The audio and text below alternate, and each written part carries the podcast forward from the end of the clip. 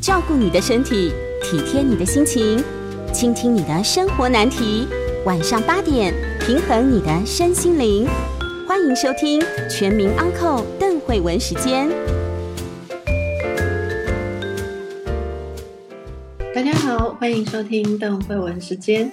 大家好吗？最近过得怎么样呢？其实这个问题哦，其实你们都知道答案。我们都在很多的焦虑当中，而且。很多的生活的步调、生活的节奏、生活的内容啊，都跟平常有点不同。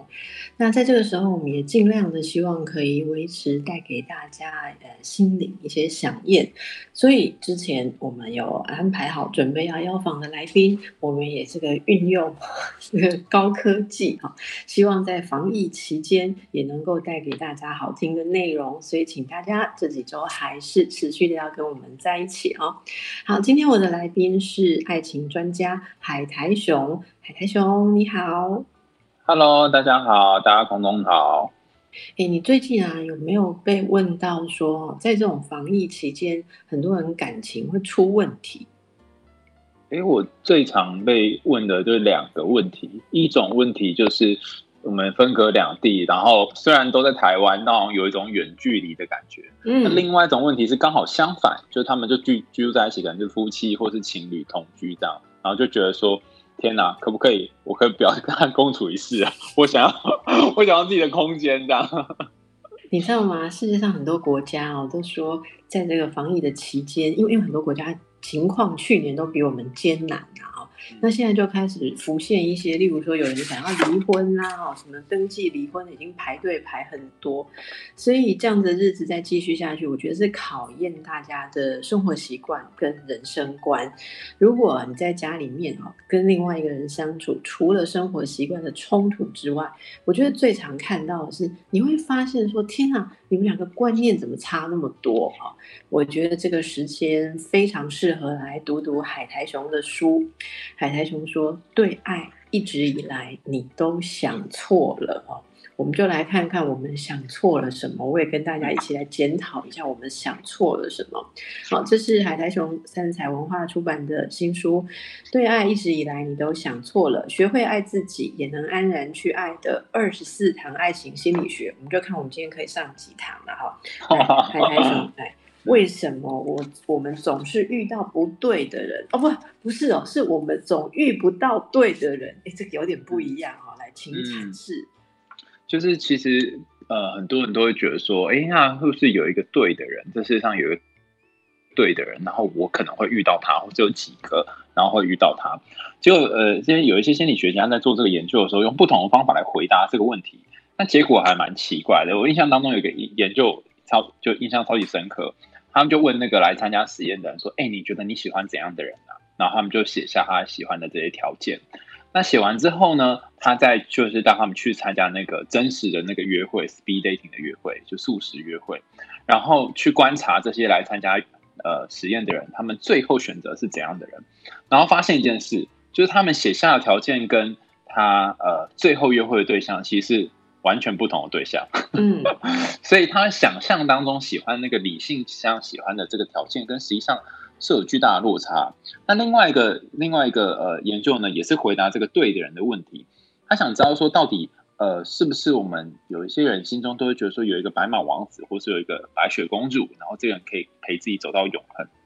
就他们发现说，倘若你是相信你脑袋里面相信说有有这样的人可以跟你一起走到永恒的话，那。呃，这种人呢，其实，在热恋期会蛮开心的，也蛮也蛮有这种就是甜蜜的感觉。可是蛮奇怪的是，当他们进入到一个比较长期的感情的时候，就会有许多的争吵。然后这个争吵，他们就很容易会觉得说啊，你应该不是，你应该不是我喜欢的人，然后就撤了，就分开了。嗯，他们就说这应该就不是我要的。那相反的，反而是那种觉得啊，没有关系啦，这世界上可能千百种人，不一定会有百分百合的啊。那我们就一边一边走一边看吧。哦，这种人他们反而在这种防疫期间，就是一天天晚争吵，但是还是可以原谅彼此，这还蛮特别。所以其实如果你预设有一个对的人，那第一个你不一定能够找到；第二个是，就算你找到，可能你找到的那个样子跟你想的也不一样。那第三个是，就算你 你真的找一个跟你想象一样的人，那你们如果面对这个冲突的时候，倘若你有那个对于这个对的人的想法固着的话，那你很有可能就会。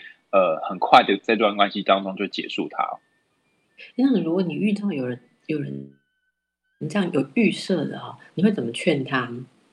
哎，我通常都不劝呢，我就说哦，那你就按照你原本的方式想。哎，你说的对。然后通常他们隔一阵子之后，就会就会发现自己的问题所在了，就会发现哎，好像呃，我原本以为说有一个适合我的，但是随着时间就会发现，哎，好像也没有那么适合。我举一个例子好了，譬如譬如说，呃，这这是这是我在有一个有一篇研究上面看到的结果。那他当时做了一个 case study，那我一直以为说啊，真的论文才写这个，他后来没有哎，我后来也遇到有个朋友也是完全一样的情况，几乎是一模一样。就这个女生呢，她一直觉得说，她呃想要找一个可以把她照顾的服服帖帖，然后很像大男人主义的这种男人，她当一个顺从的小女人，在这个感情里面都是当这个角色。她以为是这个样子，但是他们两个人就是因为疫情的关系，就是现在得分隔两地。她后来发现，咦，好像自己一个人的生活也挺不错的，然后也不需要一天到晚听这个男男友就是打电话来，呃，就是叫她做。怎么做什么，好像也挺好的。他找到一种就是哎，自己也可以生活的方式。以前他很喜欢过这种顺从的日子，那现在反而是有些时候男友打视讯来，他都故意不接，或是觉得啊好烦哦，不想要谈这件事情。然后他就慢慢找回一种哎，好像原来我不是需要那种一直有人一直有人来在我前面帮我领航的，我也可以自己做自己想要的选择。那这时候他才发现，他一开始想象的这个。呃，理想当中固定的样子其实不是固定的，他可能随着时间会有些改变。这次的疫情就改变他的，他觉得他改变他的人格很多很多。我我看到你在书里面啊，我来为大家读一下海苔熊刚刚说的这个例子，其实就很像书里面这句结论啊：当你过度焦虑于对的人，反而会让你看不清楚自己要的是什么。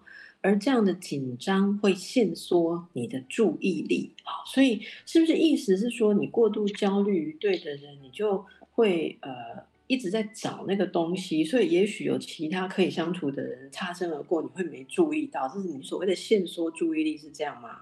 哎，你讲这，我突然想到我们之前呢，就是我之前在我们那个呃，应该是某个某一个学会的年会上面买了一本书，叫做《承诺与接受疗法》。它是一个心理治疗方法，那它里面有一个比喻，我觉得超有趣。他说：“各位听众可以试试看哈，你可以把两只手，两只手左右两只手拿起来，然后放在你的眼睛的正前方，然后你可以透过那个手指的这个指缝去看这个世界，那你就会发现一件事，就是你的人生就被你的两只手给限制住了，好像你就很多地方没有办法看到。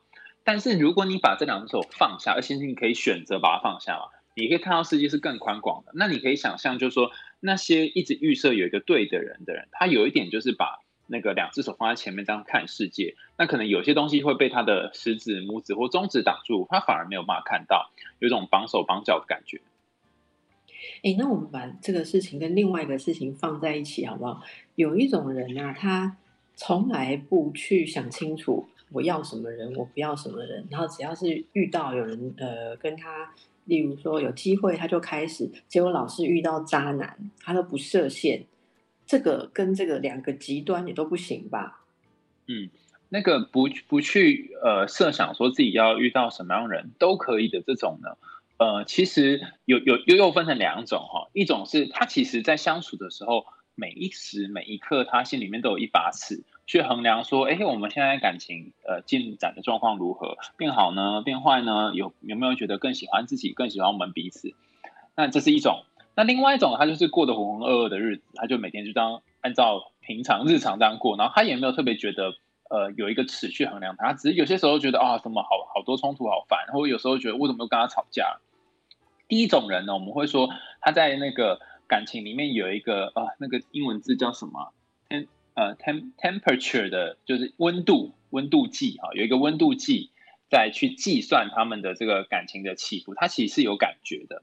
那这样的人呢，他可以感觉到关关系的进步跟进展，也会感觉到退步的时候，然后他可以知道说，哦，倘若对方帮我做点什么会进步，或倘若对方不帮我做点什么会进步。比方说，当他呃每次下班的时候问我说，哎，老婆你今天还好吗？累吗？哈，然后或是哎要不要先去帮你放洗脚水之类的，他讲了一些些这样的话。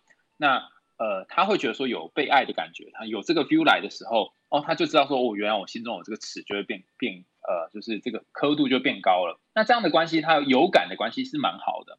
那这个结果也长期来说不会很开心，不会很嗨，不会很满意度很高，但也不会低到哪里去，就是呈现一个平均值的状态。那你刚刚讲另外一种呢，就是浑浑噩噩的类型，它就会蛮惨的。这种我们会说它是戏剧型的人，就是 dramatic，它会上下波动，有些时候会超级好，有些时候会超级差。那可是讲穿了，好像都没有去在意说他跟谁在一起的人，然后最后为什么遇到烂人呢？后来就发现一件事，就是很可能他会呃按照自己某一种惯性啊，就是习惯的方式来去找他身边的呃是呃跟他在一起的。比方说，我记得我们以前念那个弗洛伊德有提过一个词嘛，叫做武术里面有提到叫做强迫性重复，就是你会不断的去寻找。跟你过去经验很类似或很相似的对象，当做你的伴侣，可能是你的前男友或前前女友，或者是你的家人，爸爸或妈妈这，你会用他们照顾你的方式，然后来去找呃跟你在一起的对象。那你看起来好像没有去选那个对的人，可是你就很容易去挑选到那个呃明明很糟糕，可是你又无法呃离开跟他相处关系的人。比方说有些人小时候。爸爸就劈腿了，然后在外面外遇，然后有的人长大之后就会好想要找一个对象，那这个对象是千万不要跟爸爸一样，但蛮奇怪又会找一个跟爸爸一样。那后来就问他说为什么呢？他其实都没有认真想过，直到几段关系之后，他才明白说他每次都找劈腿的原因是因为他想要去扭转这个小时候有一个男人会离开母亲这件事，他是多么希望自己有一天可以变成那个拯救或者是改变这个浪子的人。嗯。所以其实哦，很多人以为自己没有射线，其实只是对于你的那两只手没有知觉而已。现在还是在无意识当中。如果你好好的去觉察的话，也许会发现说，其实自己不管是意识或是无意识，根据成长过程，可能都有某一种的预设啊。所以呢，海苔熊是建议大家哦，先看清楚这样子的状况啊，然后不要让自己的这个注意力。呃，有太线缩的状况，你才能够看得清楚东西。所以这是第一个要告诉我们的。你对爱情，呃，想错，或者想错，或者是，或者是，呃，没有想，其实也是可能会犯错嘛，会不会？嗯，有一种是想错，一种就是没有对的观念，那就也是错了。哎，其实爱情一直都是一个蛮需要成长的事情，偏偏很多人觉得说需要思考就不是爱情哦。我们休息一下，等一下再回来看看你的爱情观是如何。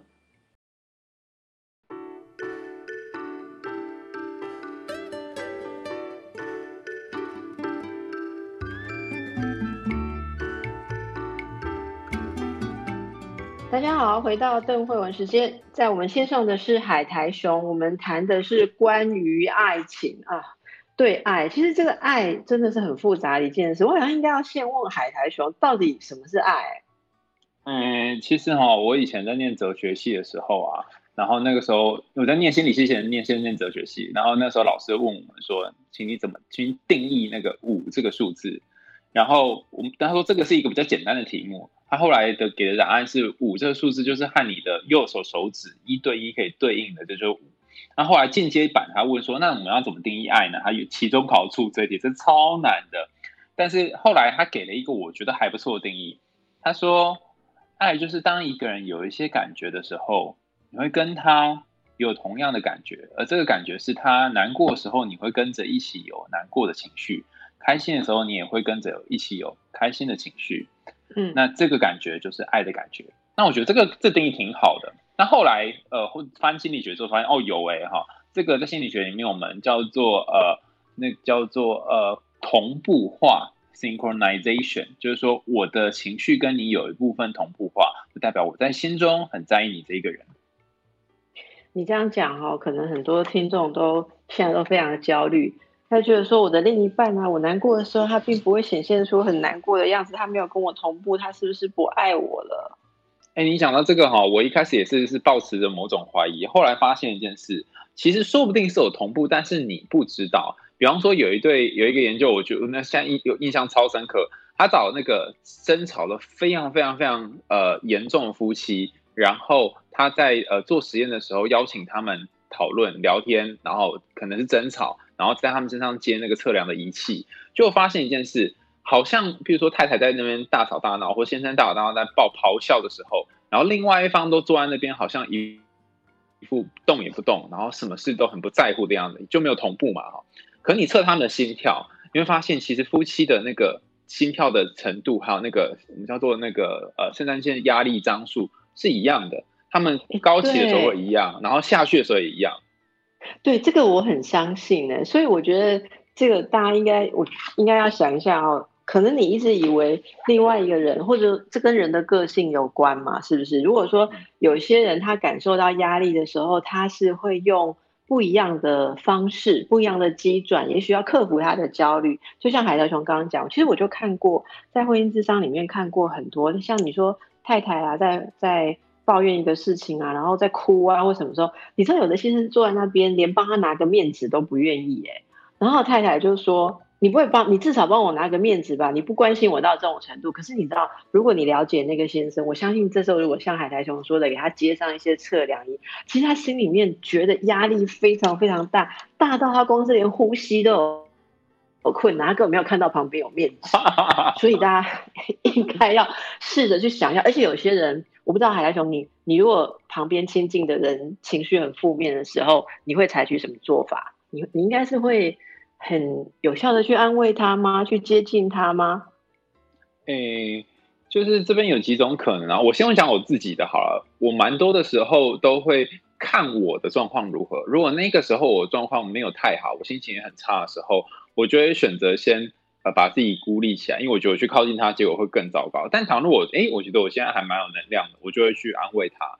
那以前古时候我会会就是去帮他想办法，就说啊可以怎么做怎么做做。后来发现被几任女友教会了之后，发现好像这时候不需要想办法，有时候你只要陪他，然后听他厘清他的这个状况，然后就是他的心情，其实这样他就好了，他就是只需要被被哄。我还要看多一对情侣超好笑，他们就是呃好像是太嗯太太吧，太太太太在那个卖场大哭，为什么呢？他觉得先那个小朋友在吵闹，然后先生都都不理他啊。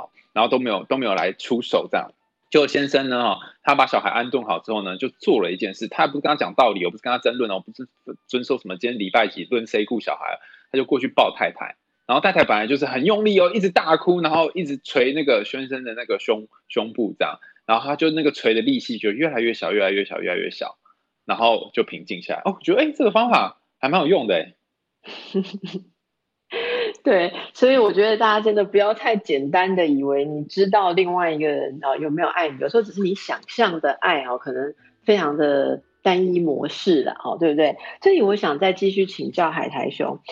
你在书里面第二章谈到这个爱在纠结不安的时候啊，那这里面有在跟大家介绍这个依恋风格。那我特别想问的是，大家可能在书里面，其实现在会在网络上常常可以做测验嘛，可以查到自己的依恋风格啊，例如说是焦虑依恋啊，还是逃避依恋，你。你这边有讲到，这是很多人的困惑，就是说，到底我的另一半是逃避型依恋关系哦，这种性格，还是就是没那么爱我？哦，怎么辨识他是逃避，还是他真的就没有爱？以前呢，我常常被问这个问题，我就被被限制住，我就会说，哦，可能是，或者是不是，就两种，就是要么他不爱你，要么就是他他是逃避依恋。但我后来有一天呢，哦，洗澡的时候突然开窍，我想到一件事。有可能他两个都是啊，他既是逃避依恋，他也不爱你，所以这两件事情混杂在一起的时候，我们就不太容易去从当中找到一个一个嗯，就是很稳定的答案。那我觉得比较能够确定的是，因为我们不知道他爱不爱你嘛，这个只有他自己会知道。我们只能确定他是不是逃避依恋。那先确定这件事情之后，那你再去想说他到底是爱你或不爱你。那确确定逃避依恋，我觉得比较容易一点。呃，通常逃避依恋，他呃跟你去间隔一些距离，然后不去讲一些自己的心事，甚至是不信任，呃，你可以帮他做某些事情，他心中都有一种小小的害怕跟担心，他很害怕如果要靠你的话，有一天你会倒，或有一天你会离开。那倘若你的伴侣对于讲自己的脆弱的地方，或者是对于呃。生活上需要帮忙的地方，有这种恐惧跟担心，这种以焦虑为基础的东西在底下运作的话，我们就会比较说他是一个逃避依恋。但如果他表现出冷漠的样子，然后不会有太多的具体的反反应或者是回应，那只是表层的行为而已。他有可能是逃避依恋，但也有可能是他对这段关系本来就没有太多的感觉。那有一个指标，我觉得大家可以参考一下，就是说这个人他如果一开始的时候是很热情的，然后跟你非常非常靠近，他也会讲很多他的事情，然后他也很乐乐于跟你分享。可是随着一些时间呢，开始变得有点冷淡，然后这个冷淡淡到后，你就觉得哎，好像跟他一起开始跟你分享的程度有很大的落差的时候，甚至不如一开始那么亲近的时候，那这个比较有可能是感情上的淡掉。但如果这个人他是跟一开始和你分享的事情的程度是一样的，只是你发现好像没有办法再深入了。我明明是你的好朋友，可是怎么只能讲到这里哎？我明明是你的呃伴侣，我怎么只能讲到这边哎？往下就没有办法继续了，好像有个东西挡在那边。那这个比较像是逃避依恋，因为逃避依恋对于自己的伴侣会稍微打开一点点心房，但是没有办法打开太多，会有个东西好像还是一道墙卡在那边。哎，那知道了以后要怎么办？你说知道对方是逃避依恋吗？嗯嗯。哎，或者还有一种情况，你知道吗？他就只有对你的时候是逃避型依恋，人家对某些人不是哎。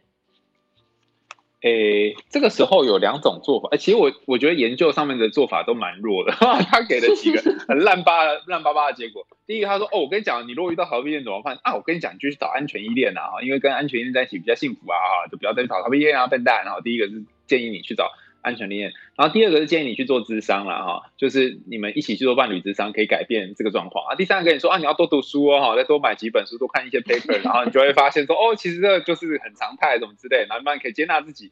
所以其实这三种东西蛮烂，但是我后来发现有一招还蛮有用的，就是呃，在我在书里面也有提到哈，当逃避依恋哈，你要让他变得不逃避，其实有一点，应该说你让他变更亲近，其实不容易。但你要他变得不要那么逃避，其实是有方法的。那呃，通常跟逃避依恋在一起的人哈，有些时候会相对比较没有那么逃避，甚至会有些时候咄咄逼人，会希望对方赶快把自己的心事说出来。但研究上发现一个有趣的结果：当你让他，当你没有那么逼迫他的时候，当你给他空间的时候，然后而且你要给他够多的空间哦，够长、够够长的时间或够多空间，他有一天呢就会觉得，哎，好奇怪哦，这个人怎么没有逼我了？这个人怎么没有在问我一些问题了？他就自然的会来靠近你，是这一个非常奇怪的状况。我觉得真的是这样。我我我觉得其实你在书里面有呃一直在重复的跟大家强调这一个事情，就是要回来看自己。有时候我们只看到对方。然后就找了很多海苔熊的文章跟书，要来解释对方的行为。可是其实海苔熊写的这些东西，或很多心理专家写的东西，是要让我们看自己的。你是怎么样对应到他的？我觉得你刚刚讲这太重要，因为他就是逃避型依附嘛。然后你因为看他逃避型依附，你会很难过。你越难过，你越有可能是焦虑型依附。对不对？因为你你越焦虑，所以你看他那样子，你就没有办法给出那个空间，他就会越觉得很危险，他就会觉得说一定要躲你躲得远远的，因为你实在是太不稳定了，这个刺激因子太多了，所以我认为还是嗯。要多看看海苔熊说的，你回头来看自己，为什么你会被他弄得这么痛苦？而痛苦的时候，你会做出什么来？我觉得这个才是两个人当中最重要的事情。所以接下来我就是讲到这个跟他相对，我刚刚称为焦虑啊依附关系，那也就是所谓的矛盾依恋者嘛。在书里面有讲到矛盾依恋者，你这个例子我觉得很有趣，这每句话都好经典。来，海苔熊有一个矛盾依恋的朋友 A。那他们是一对女同志伴侣，那他有个女朋友啊，他很多事情都放在心里面。海苔熊就问他说：“怎么不直接说啊？”哇，以下他讲的答案，如果大家有共鸣的话，那你这一章一定要读哦。他说：“如果我开口了，他才答应我，那就表示他不是真的爱我啊？为什么要我要求他才去想到？为什么他不是主动的想到？哎，这个造门的人也很多吧？”我怎么觉得这种感觉就有一种叫什么？我们是说呃傲娇吗？或做做作的感觉？明明就想要，但是但是但是却又不说出来。那后来我就我就其实这个故事还有后续，我就问我后来就问他说：“哎，那你以前都是怎么样？你都怎么样让对方对你付出关心？”然后他就说：“我就等啊，我等他看会不会主动，他会主动做这件事，然后我可能暗示或明示他。”那我说，如果对方没有主动怎么办呢？他就告诉我说，我就验证了一个说法，我就验证了我果然呢是不值得被爱的，或者他果然呢就是会呃被别的女生或别的男生给吸引走。所以其实他们是在验证自己心中的某一个很负面的假设。这个验证，你可以再多解释一下，大家怎么去看到说我为什么这么需要做这个验证呢？哎，心理学上有两个理论哈，在讲跟自我有关的东西，就是 self，就我们人的这个自我。那科学心理学的哈，当然深度心理学就是用另外一种方式谈了。那第一第一个验证自我的方式是说。我希望，呃，第一个是叫做自我提升哈，就是说我可以希，我希望我每天都可以变更好，或者是我可以看到自己的某些优点。那当我称赞自己，或发现我自己某些长处不错的地方的时候，哎，我每天都要往一个更好自己迈进。这个叫做呃自我提升的理论。嗯，那这个理论也很提升，对这个理论非常多人支持，然后也很正向，我们一听就反发现非常正向。但是这个理论呢，后来呢，呃。就是有一个相对的理论也提出来哈，哎，那我们等一下好不好？我们让大家休息一下，感觉一下你相不相信第一个理论哈？如果这个你觉得不够用，等一下休息后再回来听，现在应该怎么想？好，我们再回到邓慧文时间，和我在一起的是海苔熊，我们谈的是海苔熊的新书《对爱一直以来你都想错了》啊。呃，想对的人不用看哦，海苔熊你的书更要给想错的哦，拯救大众这样。我们刚刚谈到在关系里面，很多人需要去什么自我验证哦。你说呃，一般自我验证可能一开始会想说，人都是用什么自我提升，是不是来觉得自己有变好这样？可是后来觉得这样不只是这样吗？对，后来有另外一个理论呢，它叫做呃自我呃那叫什么 verification，就是。也也是另外一种验证啊，这个验证它它这个路线比较奇怪哈，就是说他会想要维持自我的稳定性。那这个理论说话怎么被发现呢？他们去调查一群忧郁症的当事人，然后他们觉得好神奇哦，这些当事人都觉得自己很糟糕，自己很烂，很没有用，不值得人家爱他。但是如果你给他们一些新的想法或新的概念，说，哎，其实你可以试着想想看，你还是有些优点，有些不错的地方啊。他们完全没有办法移动。那倘若是刚刚讲的这个自呃，就是自我促进啊，或者是自我提升的路线，他应该要去相信正向的结果才对啊。那为什么会这样呢？然后这个理论呢，他就说：哦，不不不不不，你们都搞错了。对人类来讲，最重要的东西并不是变好，而是稳定。也就是说，对一个人来说，其实他要稳定的觉得自己是某个形状的人，对他来说比较重要。而他是不是个好的人，不是很重要。所以自我。呃，做验证这个第二个理论呢，他会觉得说，哦，呃，当当事人觉得自己是一个稳定的烂人的时候，他其实会比较心安，他获得一种安心的感觉。所以烂人不会想要改进，就是他就会觉得说，我就继续当烂人吧，我就烂这样。哦，他应该说他不能接受，他其实有可能会变好这件事，他就会维持那样那样等于就否定了现在的自己嘛？没错，就没有自我验证这样。对对对对，他就好惨哦！那还有更惨的理论吗？没有，我觉得，但这两个理论目前在打架，就是说，有人说是这个人说那样，那目前就还是没有一个获胜。可能就是有些时候我们会想要促进，有些时候会想要觉得哦自己就是很烂这样。其实我觉得两个好像，哎，你这样讲，应该都在我们的日常当中不断的回旋吧。就是有时候会很认真想说，嗯，我们今天来改变一个小缺点，可是过一阵子又觉得说。那么努力在追逐一些东西啊，好像背离了自己舒服的地方。哎，我觉得你讲的这两个也许都有存在。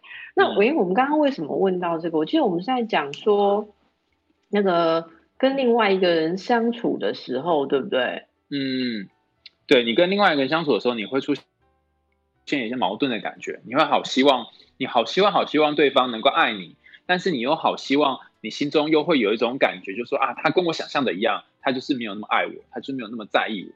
那当你满足第一个想法的时候，比如说他真的主动来关心你，他对你很好的时候，你就觉得哎，好棒哦，就符合第一个理论，就是自我提升的理论。但在阿佛第二个时候，就是他真的没有那么爱你的时候，跟你对于自己负面的想法是一致的。所以这个矛盾依恋的人，可能经常觉得自己是不够好的，或是不值得被爱的。那他就会用这种方式去测试对方，看对方会不会掉入这个陷阱当中。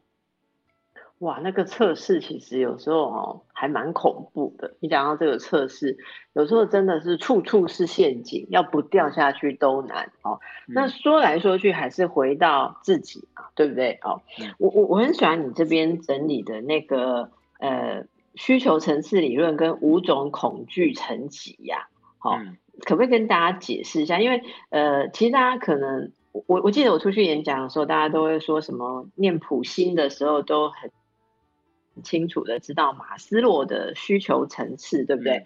就是生存是最底下嘛，生存的基本需求，然后安全感。归属感、受到尊重，最上面是自我实现哦。那这个如何对应到爱里面的五种恐惧啊？以及你这边讲到，哎，需要觉得自己怎样哦，有用啊，可靠啊，这是怎么样去对应？可以帮忙大家来解释一下吗？其实就是这个理论哦，它是一个有点像是商商学院的一个呃做商业相关的心理学家，他提出来，他认为说我们每个人。呃，一生当中都有好多好多害怕的东西。那最基本的就是怕死嘛，因为你死了，你生命就没了，这是一种。那还有一种呢，是呃跟死亡有点相关，但没有那么完全相关的，叫做受伤。比方说手被刀片割到，啊，这叫受伤的恐惧。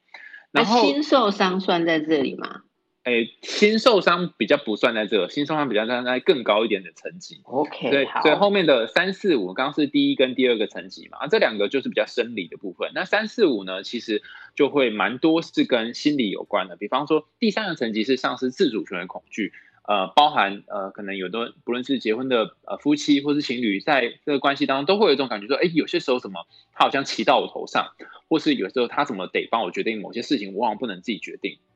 那第三个恐惧，然后第四个是对于分离的恐惧，就是两个人可能某面对某些状况，比如说现在因为疫情关系得分开，或是有一天他像刚我们提的那个例子说他要丢下我，他不喜欢我，他不要我了，啊，这是对于分离的恐惧。然后最后一个恐惧，它有一点困难解释哈，我觉得跟深度心理学里面那个 self 有点像，就那个自我有点像，也就是说，好像你跟一个人在一起，你会有一种感觉，那这一个人呢，他好像把你一部分的自我给吃掉了。哦，这个恐怖，这个恐怖，我觉得这个很恐怖。这个很难说明啊，但是大家有兴趣可以多看邓医师的书，我就可以说明什么叫做被自我 被我刚刚写自我死亡的恐惧吗？没有，我我真的觉得，你看我这么激动，我觉得如果跟一个人在一起，如果丧失了自我，我觉得那个很恐怖，我觉得跟死了一样嘛。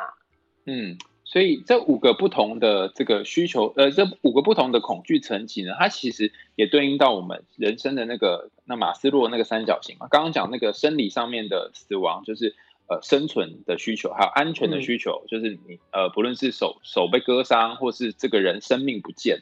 但是后面的三个比较跟呃被爱，或是被尊重，或跟自我实现有关。我们刚刚最后讲到那个自我死亡嘛，就是你没有办法再实现你自己了。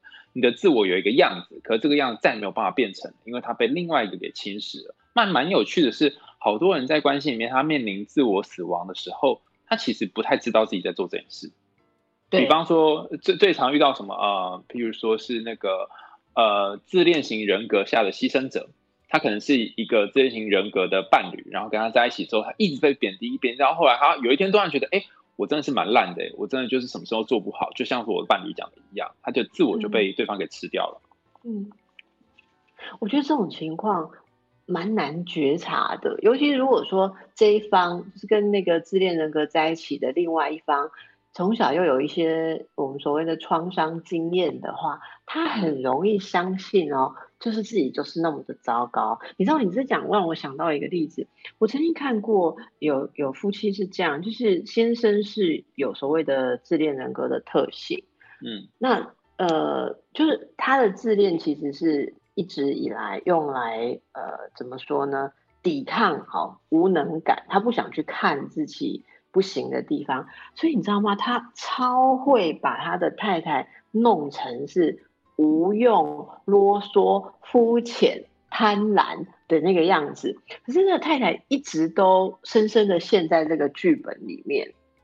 你你应该有看过这样子的例子吧？然后你知道吗？我们谈了一段时间之后，有一天太太讲了一个例子，然后我我突然觉得那个真的是太夸张了。我们来请海苔熊点评一下。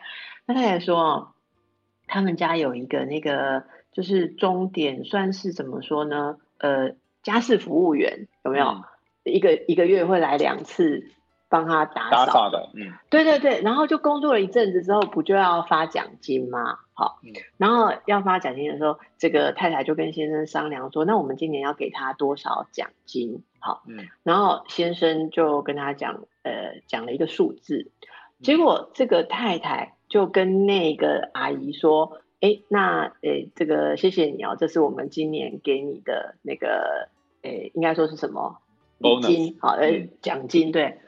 结果你知道吗？那个阿姨拿了以后，她先生从后面又走出来，再给她一个红包袋，跟她说：‘阿姨，呃，谢谢你，你只拿这样子太少了哦，我太太就是比较节俭，我这边再多给你一个。’然后你知道这个太太她应该要怎么反应吗？如果是你，你会怎么反应？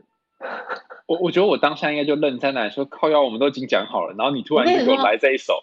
对，然后你知道吗？可是那个太太跟我说，她说她想了很久很久，她觉得她应该是听错了。他觉得他是听错，可是事实上他就觉得没有，明明就没有听错。先生真的是这样讲，就这些事情，他我们因为有讨论，然后过了一段时间，他在哪一段他哪一段听错？他说他他觉得他以为，比方他他他先跟他说包三千嘛，他就乖乖的包了三千嘛，就他现在要给人家追加两千，你知道吗？嗯，然后他就一直想说，先生跟我讲三千的时候，我一定是误会了。可是你知道吗？他他开始因为这件事拿出来智商里面讨论，然后开始有一个觉察。后来他开始开始观察他的生活，他发现他先生常常会做这种事，就是他他先生的那种自恋，要建立自己很棒的样子，常常要建立在怎么说呢？把他旁边的人弄难看，而且他超会顺手一弄就把他太太弄难看。哇哦，天哪！我如果是我太太。他太太超相信，超相信，然后超相信自己，然后他还在那边讨论说：“哦，我因为我持家，我比较节俭啊，所以我怎么样怎样也是没有错什么。”然后我真的听不下去，我就问他说：“可是，一开始说三千的是他吧，不是你吧？”然后他要转很久才能转回来，说他被弄了，你知道吗？哇哦！我之前听过一个自恋型人格下牺牲者的比喻，他就说你好像是被塞到一个箱子里面。然后在那里面长大的植物久了之后就会变那个形状，一棵树长在那。然后你要拿出那个箱子是第一步，然后第二步你还要一段好长的时间，你才能长成原本一棵树本来应该要形状。所以刚拿出来说还是那个箱子的样子。对对对对，你可以想象吗？就是一个方形的样子。好惨哦！不过我觉得其实很多人，如果我们认真去看自己啊，也许都有过这种经验。并不是说很极端的人才有，有时候心理觉察这样的事情，刚开始你看的时候，很喜欢分享给朋友。那海你知道你的文章常被分享吗？哈，谢谢谢谢。有人跟我讲说啊，哈，他他每次看到你的文章觉得不错，他都会分享给他的一个朋友，因为他觉得那个朋友就是感情的苦主，然后他觉得你可以呃帮助他。结果后来啊，有一天他收到那个朋友给他传一个讯息，嗯。那个朋友说：“我很高兴，呃，你呀，我做身为你的好朋友，我很高兴你能够这样子努力的觉察。你每次转给我的那个描述你自己的文章，都让我很高兴的 发现我的朋友。”在成长，我相信你会越来越好。所以他的朋友觉得他，他转给他转给他的朋友，觉得是在讲他的朋友。他朋友觉得说：“你懂我们在哪里给 K 的喜安内吗？” 就是投射就对了。反正总而言之啊，哦，多写一点，真的可以帮助很多的人，好不好？哦，我们让大家再休息一下，转一下文章，OK。大家好，回到邓慧文时间啊，其实我觉得。在爱的关系里面啊，就是处处都有镜子，会彼此照妖，彼此照出彼此内心连自己都不知道的东西。那么今天最后，我们想要来问一下海苔熊，海苔熊在这本书里面也写到了关于性这件事情。哎，其实真的有很多人哦，从性关系来感受，来确认说我这个爱情。O 不 OK 哦？有没有进行式，还是已经是死亡式？那诶，最近有疫情嘛？哦，我就听到很多人因为在疫情之下，有的像呃减少见面呢，哈，然后还有的人啊，就是。诶，你有没有听过拒绝另一半求还，因为认为另一半出入啊，有坐这个公共什么捷运啊，还是他上班的地方没有分流，他觉得很危险，所以拒绝对方太靠近他，也结果两个人就发生局语。这是我最近听到很妙的例子。来，青海台雄来跟我们说说性在爱里面的角色是什么呢？其实。我一开始就以前一开始在研究爱情的时候，就跳过这个性这一段，因为我觉得这个好像没什么好讨论嘛，就这样不是吗？后来才发现，哎，不是哎哈，就是呃，最早我看到研究是说，如果你我们把性性的满意度跟感情的满意度放在一起做衡量，好像会发现这个相关高达点五，也意思就是说，就是每呃换算成解释的话，就每四对每四对夫妻或情侣，呃，他们如果是啊性上面不合的话。他们就至少有一对是他们感情上面也有一个状况产生，只是他们呃用性上面来显现，反过来也是一样。如果你呃感情有些状况，那大概有四分之一的几率你的性上面也有一些情形，就是不不是那么顺遂这样。然后尤其是当一方呃拒绝另外一方求欢的时候，或拒绝对方要做爱的时候，其实最最难过感觉不是说哦今天不能做这件事。他们就去访问那些先生或太太或是情侣们，问他们说：“哎，其实让你最不舒服的是什么？”这让我很惊讶。当初我看到也是吓一大跳。他说：“最强烈的这个不舒服感觉是一种威胁自尊的感觉，嗯嗯，就觉得哦，是我不好吗？是我很烂吗？是我不不够强、不够猛，或是不能满足你吗？那别人就比较能满足你吗？所以就算是因为异形或别的原因，呃，被排被排拒了，其实这个被拒绝的人，他都会有一种我不好的感觉。”那这个感觉是影响两个，就是这对夫这对夫妻或情侣当中最明显的一个因子。那大家应该要很努力的去经营性的关系吗？呃，有两种说法，有一派的说法是这样哦，然后后来后来为什么会有另外一派？就是因为这一派的说法还蛮特别。他说：“哎，各位你们不用这么去努力去想说要怎么沟通啦。倘若你们感情有一些困难或有一些冲突的话，就做爱就可以解决啦。哦，这是属于草后炮的这个类型。”那发现就是这个草后炮呢，并不是每一次都有用，因为有些时候就是如果这个争执是小的，做完爱之后会增加那个 oxytocin 嘛，就是催产素，然后两个人感情就好像会蛮好的。但如果这争执是大的，或者长久以来的问题，做爱反而并没有解决问题，反而会让对方觉得是逃避。所以另外一派就是说，好，我是呃，那我们要怎么去面对感情里面性没有办法满足彼此的这个状况呢？有有几种做法哈，那第一种做法就是不要去处理性的问题，先处理你们两个人日常的感情。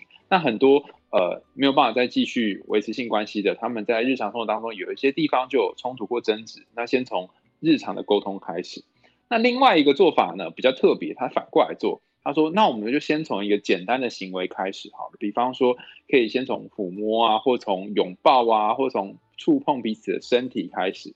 那最后一个是我觉得很神奇的一个做法哈，就是有一对夫妻他去求诊，去问那个伴侣治疗师、性治疗师说，他们好久没有做这件事，可是呃，就先生就很抗拒这样。然后性治疗师给他们的一个建议也蛮特别，他说，那你们就不要要不要试试看，三个礼拜都不要碰彼此的身体，是连碰触手都不可以哦。很有趣的是，在第两个礼拜半的时候，他们就不小心手就碰在一起了，然后第。第三个礼拜还没开，哎，第三个快快开始的时候呢，他们就发生关系了。那后来治疗师问他们说为什么会这样，他们说好奇怪哦。当我们意愿是压抑自己不要做这件事，不要碰触身体的时候，好像对自己那彼此那种热情的感觉又涌现了。所以他有点是采取一个矛盾的方法来做这件事。这个最后这个方法我有听过。因为在那个婚姻智商里面，那个性治疗的派别很多，有一派就是这样说法，然后他会慢慢的渐进式的，例如说他会给你功课，然后这样进行一段时间不碰触之后，下一个功课就是可能只能碰触手、手臂，或者说再只能碰触什么地方，但是就是。要练习那种呃，应该说把关系、把感官重新怎么讲减敏归零，再重新再来。可是，可是我不知道你的经验怎么样。我们在进行这样治疗的时候，我我遇过诶，听到这个方法真的很绝望的人，因为他还说诶，什么什么叫做两个礼拜不要碰触？我们已经二十年都没有碰触过了。好，这个留给大家去感受。其实我是希望现在时间也晚了嘛，哈，我们不希望在大家听完节目要去睡觉的时候，心理压力很大，看着旁边那个没有办法碰触的人，现在觉得很想来解决事情，这样压力就会很大。这时候你就要看海苔熊书后面有一个部分，我很喜欢的一句话，这句话有哲理哦，你就不要读错了。这句话说，有时候放弃也是一条可以走的路。你在关系当中一直鬼打墙，一直鬼打墙，你一直觉得我好努力，我好努力，我好努力哦，看好多心理学的书，我用了好多的方法。可是另外一半越来越抗拒，你们的关系越来越紧绷。说你告诉自己说：“哎，我已经尽力了，好吗？可以吗？我就是没办法改变我们的关系，我 OK。”然后海苔熊说：“这个意思不是叫你就把关系搞烂，好，而是说你放过自己，现在不要一直急着要改变。那也许你说这个，我念一下啊，海苔熊，也许一转身会带来另外一个海阔天空。”我觉得这真的很好，这个是全书我觉得入门者最应该先看到的一句，不然你知道每一页读完可能都会去找另外一半要来纠正一下，就以退为进的一个方法。我后来发现一件事，就是以前你可能一直尝试某一个方法，然后那个怎么做都失败的时候，那你就先停止做你以前尝试的方法，光是这样子就能够有一些改变。是。好，那还要用这本书这个问世以来有一段时间了哦，你觉得读者给你的回应里面，他们最喜欢的是什么？他们蛮喜欢，就是每一个章节都会有一段话，然后带给他们，让他们可以带着走。我觉得说我们就是很多时候知道很多东西，但就是欠一个安慰或欠一个人陪伴而已，然后他们都喜欢这个陪伴的部分。是好，那么最后给我们听众朋友一个一分钟的建议，好不好？在目前这样子很特殊的疫情防疫的期间，怎么去对待自己的伴侣？我觉得在疫情底下呢，很多时候你得面对自己，也面对自己的伴侣。那这个时刻反而是你能够和自己好好相处的时候。那其中一个有效的方式是，试着去感受你的每一个感官：听觉、触觉、嗅觉。味觉等等，然后你可以从这个仔细的感受当中，或许重新的去感觉到你跟对方心中有一些平常被你日常磨掉的东西，然后慢慢的把它像碎片一样捡回来。嗯，是好，非常谢谢海苔熊为我们带来对爱一直以来你都想错了哦，不管你想对想错啊。我们对爱还是要认真以对，这是绕口令嘛？认真以对，哎，这是爱是自己的一个课题，好吗？为何爱的这么辛苦，却始终得不到幸福？也许你应该回头好好的看自己。好，更多的内容请看海苔熊书。对爱一直以来你都想错了。今天非常谢谢您远距跟我们大家连线，带给我们爱的温暖，祝福大家。